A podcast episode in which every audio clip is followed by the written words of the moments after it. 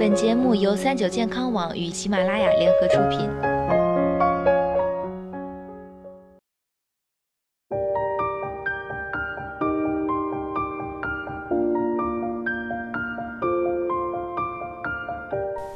Hello，大家好，欢迎收听今天的健康养生小讲堂，我是主播探探。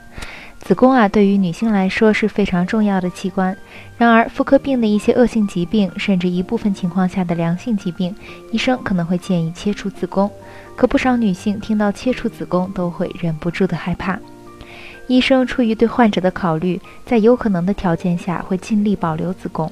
就算是妇科恶性肿瘤，如果患病的女性发现的早，还是可以进行保留生育功能的治疗。例如，仅切除病变的卵巢、宫颈，或者干脆用药物逆转内膜癌，就这样可以保留子宫和至少一侧的卵巢，这样呢就可以保留下子宫，在将来孕育自己的孩子。如果是良性疾病，更是在原则上有保留子宫的机会。妇科最常见的良性疾病，子宫肌瘤和卵巢囊肿，通过手术剥除肌瘤和囊肿即可。已近绝经或者绝经后的病人，也可以只剥肌瘤或者只切除病变的卵巢，子宫好着呢。出于患者病情以及个人情况的考虑，能保留都会积极争取相对安全的治疗方法。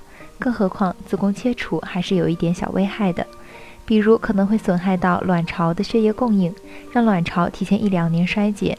所以只要还没绝经，都有保留子宫的价值。此外，子宫切除之后，盆底结构的完整性也会受到影响，极少数人可能会轻度增加阴道壁脱落的风险。毕竟对身体而言是少掉了一个器官。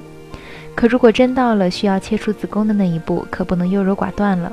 比如妇科恶性肿瘤患者，考虑到年龄，加上本身已经是母亲或者没有生育小孩的需要了，就尽量彻底切除。多发性子宫肌瘤或者怀疑肌瘤恶性病变的病人也接近绝经或者已经绝经，选择切除子宫会更安全一点。对于已经绝经的病人，如果有必要，选择将子宫和双侧卵巢一起切了，以绝后患。其实，在很多时候，切除子宫手术最难接受的是患者。很多人觉得没有了子宫就不再是完整的女人，这无形中给患者造成了巨大的压力。那么，探探就从医学的角度来说说子宫到底有什么用。子宫呢，主要肩负着来月经和生小孩两大重任。实际上，成功切获了的子宫能够发挥的作用已经很小了。另外，也许有人会问，如果没有子宫，那么怎么排毒呢？很多人都知道子宫是产生月经的器官，因此会担心摘除子宫之后怎么来排毒。可是，如果月经血可以排毒，那么毒从哪儿来呢？其实，月经主要成分是血液和子宫内膜组织，全身上下前后左右的血成分都差不多。子宫内膜组织本身就是子宫人家的东西，又怎么会有毒素呢？此外，需要提醒的是，切除子宫后，阴道顶的伤口是缝合起来的，愈合时间一般需要二至三个月，这个过程中可能会有少量的出血。不多的话不要紧，伤口在慢慢愈合。